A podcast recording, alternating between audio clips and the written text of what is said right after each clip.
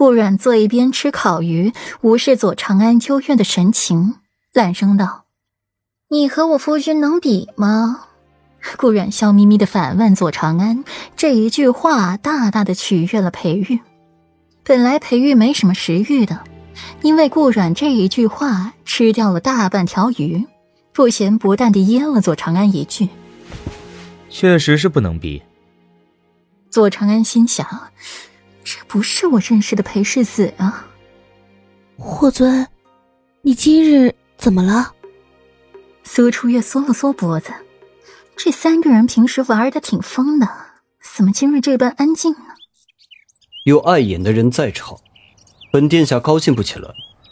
霍尊冷冷的瞥了一眼裴玉，意有所指，就是看裴玉不顺眼，看他碍眼，识人不清。误交损友，裴玉淡笑不语。本世子还嫌你碍眼呢，真不巧，本小姐也觉得你碍眼。四殿下，您还是哪里来回哪儿去的好，莫要惹人嫌。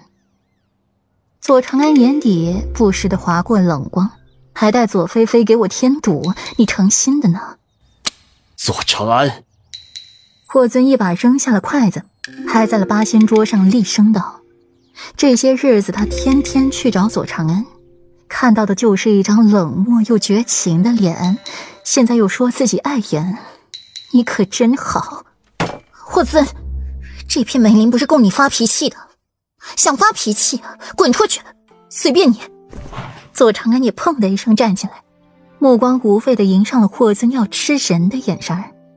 顾然往裴玉那边躲了躲，语气颇为幽怨：“夫君，你确定你是带我出来散心，而不是出来给自己添堵的吗？”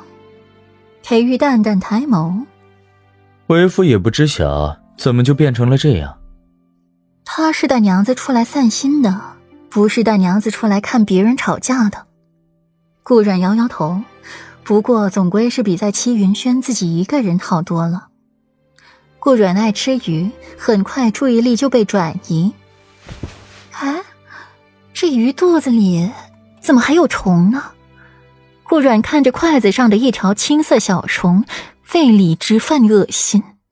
裴玉注意力被吸引到了顾软的筷子上，果真是有一条青绿的小虫。顾软舔了舔唇，突然想到了什么，凤眸深沉，划过一丝诡异的光。身体里有虫，虫，蛊虫。顾软抿了抿唇，心里有了想法。如果所猜不错，七雪婉那张脸没有被施过幻颜术，而是被下了蛊，一种改变人容颜的蛊。可是这人是谁呢？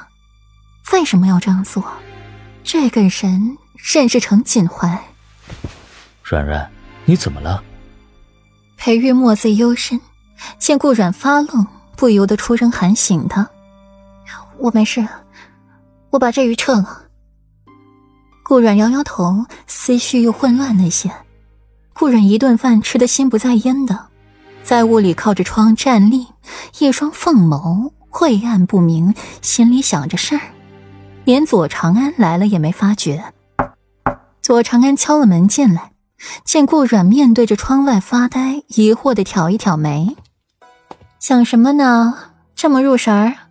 左长安循着视线望去，见院中的三个男人个个端方雅致，恬静安然的坐好饮酒，红唇时而张合，时而紧抿着唇不语，脸色变幻莫测，令人捉摸不透。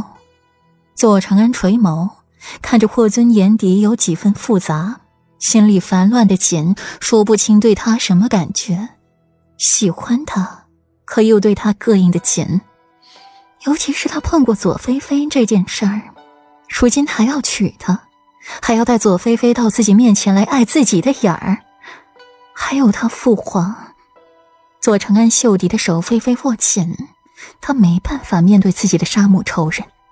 没什么，那画你画好了吗？顾阮摇一摇头。将注意力转移到七雪婉身上，就靠长安的话来确定了。